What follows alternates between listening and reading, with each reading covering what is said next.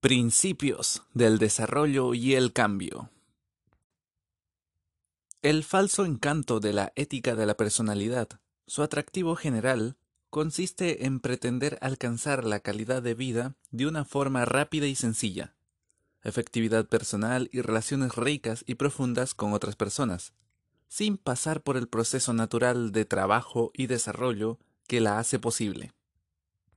Es un símbolo sin sustancia, es el esquema de conviértase en millonario en una semana, que promete riqueza sin trabajo, y podría incluso tener éxito, pero seguiría siendo un esquema.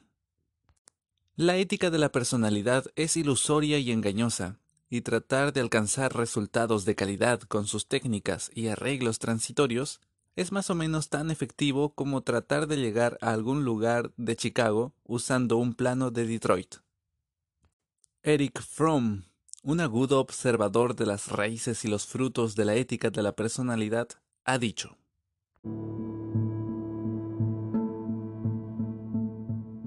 Hoy en día, nos encontramos con un individuo que se comporta como un autómata, que no se conoce ni comprende a sí mismo, y que la única persona que conoce es la que se supone que es él, cuya verborrea sin sentido ha reemplazado al lenguaje comunicativo cuya sonrisa sintética ha reemplazado la risa auténtica, y cuya sensación de oscura desesperación ha ocupado el lugar del dolor auténtico. Dos cosas pueden decirse respecto de este individuo. Una es que padece carencias de espontaneidad e individualidad que pueden considerarse incurables. Al mismo tiempo, puede decirse de él que no es esencialmente distinto del resto de nosotros, que caminamos sobre la tierra.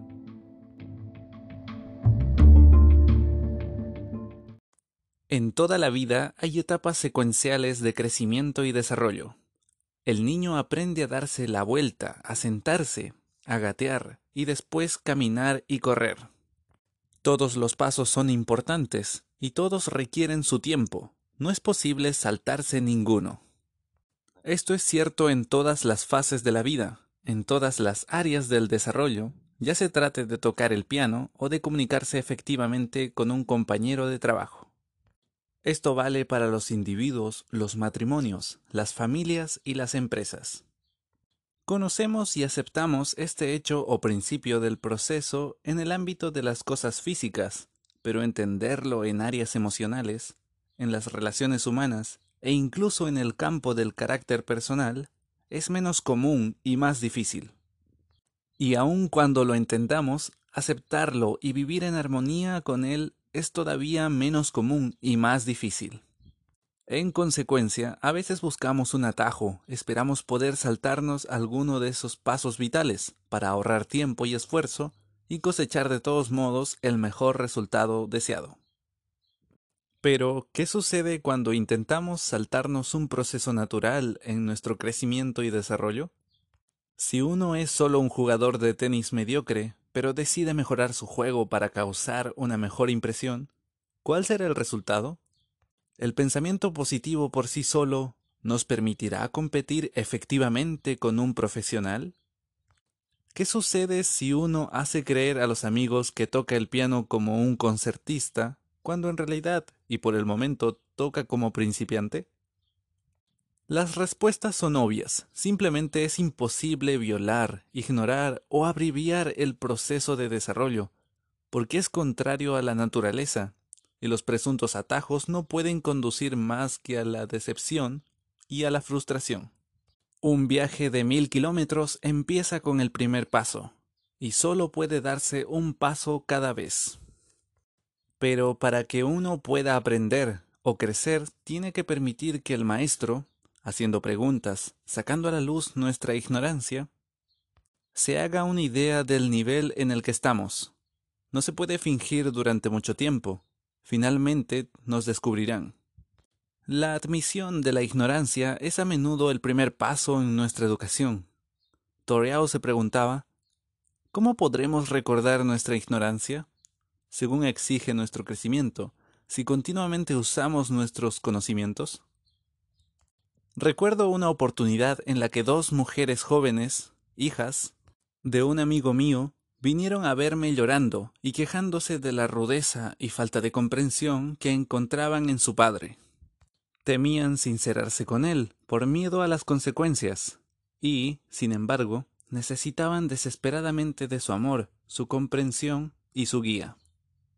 Hablé con el padre y pude ver que desde el punto de vista intelectual tenía conciencia de lo que pasaba. Pero si bien reconocía su mal carácter, se negaba a asumir la responsabilidad por ese problema y a aceptar honestamente el hecho de que su nivel de desarrollo emocional era bajo. Dar el primer paso hacia el cambio era más de lo que su orgullo podía soportar. Para relacionarnos efectivamente con un cónyuge, con nuestros hijos, amigos o compañeros de trabajo, debemos aprender a escuchar. Y esto requiere fuerza emocional. El escuchar requiere tener cualidades del carácter altamente desarrolladas, tales como tener paciencia, estar abierto a los demás y desear comprender. Es mucho más fácil actuar desde un nivel emocional bajo y dar consejos de alto nivel. Nuestro nivel de desarrollo es perfectamente obvio en los casos del tenis o del piano, en los que es imposible fingir. Pero no resulta tan obvio en las áreas del carácter y del desarrollo emocional. Con un amigo o compañero podemos alardear o adoptar ciertas poses, podemos fingir, y durante algún tiempo tal vez tengamos éxito, por lo menos en público. Incluso podríamos engañarnos a nosotros mismos, pero creo que la mayoría de nosotros conocemos la verdad acerca de lo que somos realmente por dentro, y creo que también la conocen muchos de quienes viven y trabajan con nosotros. En el mundo de las empresas he tenido frecuentes oportunidades de ver las consecuencias de intentar abreviar este proceso natural de crecimiento, cuando los ejecutivos pretenden comprar una nueva cultura productiva, calidad, moral y servicio al cliente, con discursos enérgicos, continuas sonrisas e intervenciones externas, o por medio de fusiones, adquisiciones o tomas de posesión, pero ignoran el clima de baja confianza producido por tales manipulaciones. Cuando estos métodos no les dan resultado, buscan otras técnicas de la ética de la personalidad, ignorando y violando constantemente los principios y procesos naturales en los que se basa una cultura de alta confianza. Recuerdo que yo mismo como padre violé este principio hace muchos años. Un día volví a casa para asistir a la fiesta de cumpleaños de mi hija de tres años y la encontré en un rincón de una habitación, aferrada de modo desafiante a todos sus regalos, dispuesta a no permitir que los otros chicos jugaran con ellos. Lo primero que advertí fue que varios padres estaban presenciando aquel despliegue de egoísmo. Me sentí doblemente turbado, porque en aquella época yo estaba dando cursos universitarios de relaciones humanas, y yo conocía, o por lo menos intuía, las expectativas de aquellos padres. La atmósfera de la habitación estaba realmente cargada. Los chicos se apiñaban alrededor de mi hija tendiendo las manos, pidiendo que se les dejara jugar con los regalos que acababan de hacer. Y mi hija se negaba con toda firmeza. Me dije, No hay duda de que tengo que enseñarle a mi hija a compartir. El valor de compartir es una de las cosas más básicas en las que creo. De modo que para empezar efectué una simple petición.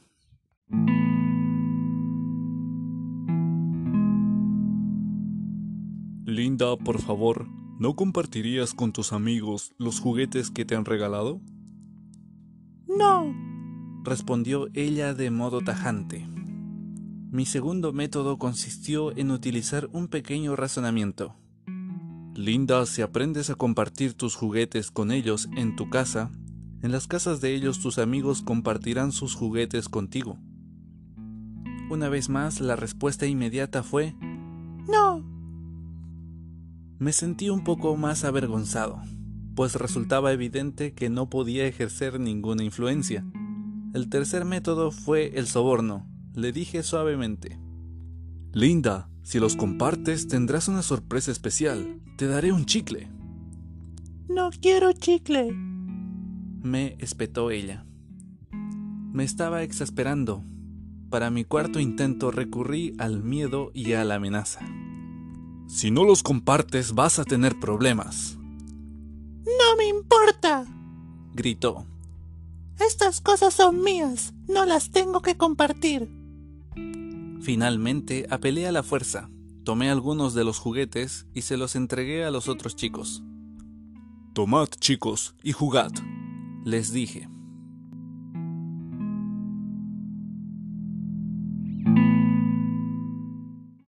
Pero es posible que mi hija necesitara experimentar la posesión de esas cosas antes de poder prestarlas. En realidad, si no empiezo por poseer algo, ¿puedo realmente darlo?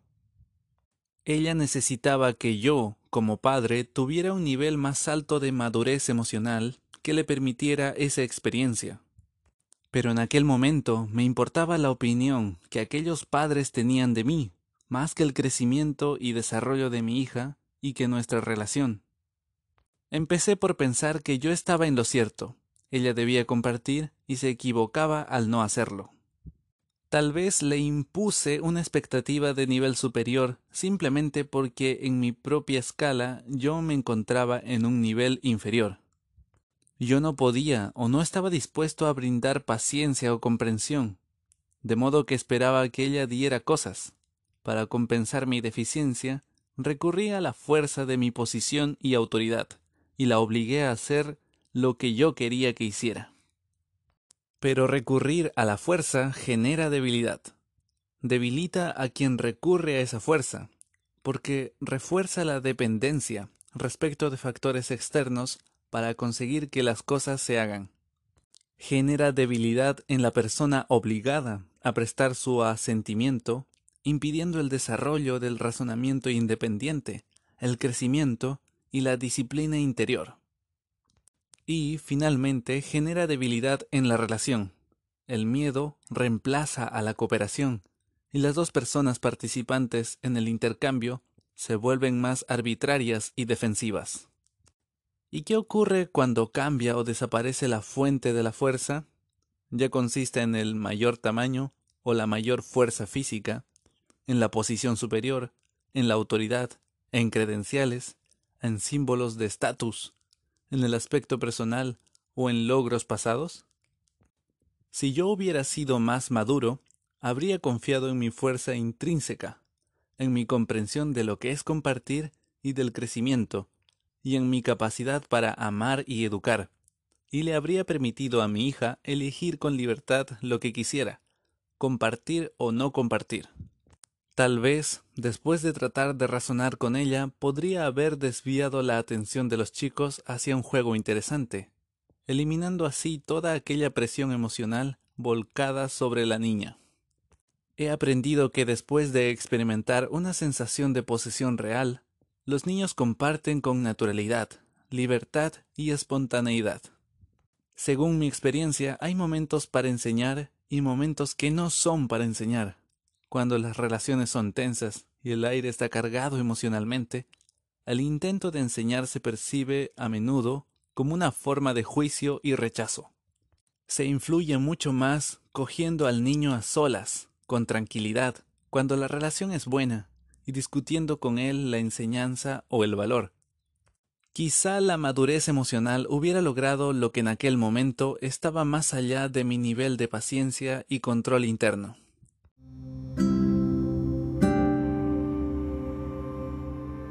Es posible que la sensación de poseer tenga que preceder a la sensación auténtica de compartir. Muchas personas que dan mecánicamente o que se niegan a dar y compartir en sus matrimonios y familias, tal vez nunca hayan experimentado lo que significa poseerse a sí mismos, tener un sentimiento de la identidad y de la propia valía. En realidad, el crecimiento de nuestros niños puede implicar que se les brinde la suficiente paciencia como para que les sea posible experimentar la sensación de posesión, y también que seamos lo bastante sabios como para enseñarles el valor de dar y además proporcionarles el ejemplo.